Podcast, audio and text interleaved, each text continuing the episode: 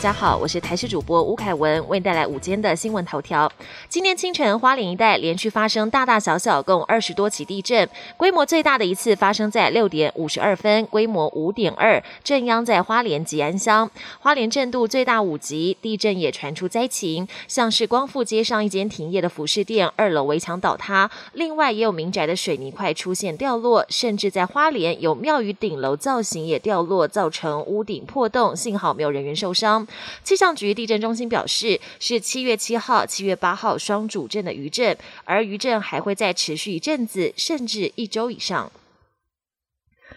我国目前打第一剂疫苗的覆盖率是百分之十五点九，不过指挥中心宣布，接下来要采取剂次人口比，也就是把第一、第二剂的接种数相加，除以全国人口数来计算全人口的疫苗覆盖率。这样的做法却被专家痛批，全世界没有人这样算，根本是在美化数字。不过台大工位专家解释，这样的算法是以剂量为主，主要是计算疫苗在各族群之间的分配剂量，以利做后。去分配。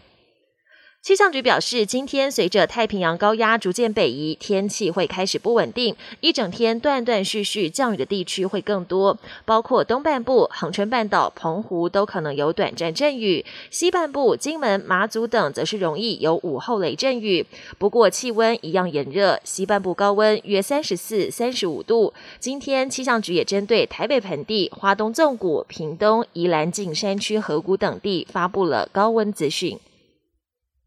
国际焦点：美国交生以及英国 A Z 疫苗都因为极罕见血栓的副作用引发疑虑。华尔街日报报道，两家公司正在与英国牛津大学进行初步研究，希望研发改良版疫苗，降低甚至消除血栓风险。其中，A Z 期盼明年就能展开改良疫苗的研发工作。不过，报道指出，目前疫苗改良是否可行还言之过早。除了技术上的挑战，也涉及疫苗所有权以及监管机关审核的相。关问题，两款疫苗在各国施打都传出与极罕见血栓案例有关。不过，各国公卫当局持续强调，接种这两款疫苗仍然利大于弊。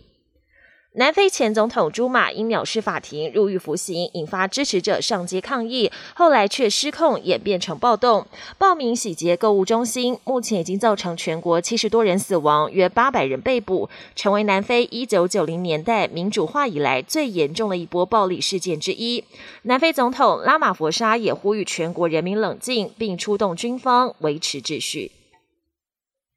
三十九岁的瑞士网球名将费德勒宣布不参加今年的东京奥运。他在推特上表示，自己因为膝盖伤势不得不退出冬奥，对于错失代表瑞士夺牌的机会感到相当失望。费德勒拿下二零一二年伦敦奥运男子单打银牌，以及两千零八年北京奥运双打金牌，同时也累积了二十座大满贯冠军。由于先前西班牙网球巨星纳达尔已经表态不打冬奥，加上刚拿下温网的球王乔科维奇也持观望态度，可能让这届冬奥男子网球项目少了许多看头。本节新闻由台视新闻制作，感谢您的收听。更多内容请锁定台视各节新闻与台视新闻 YouTube 频道。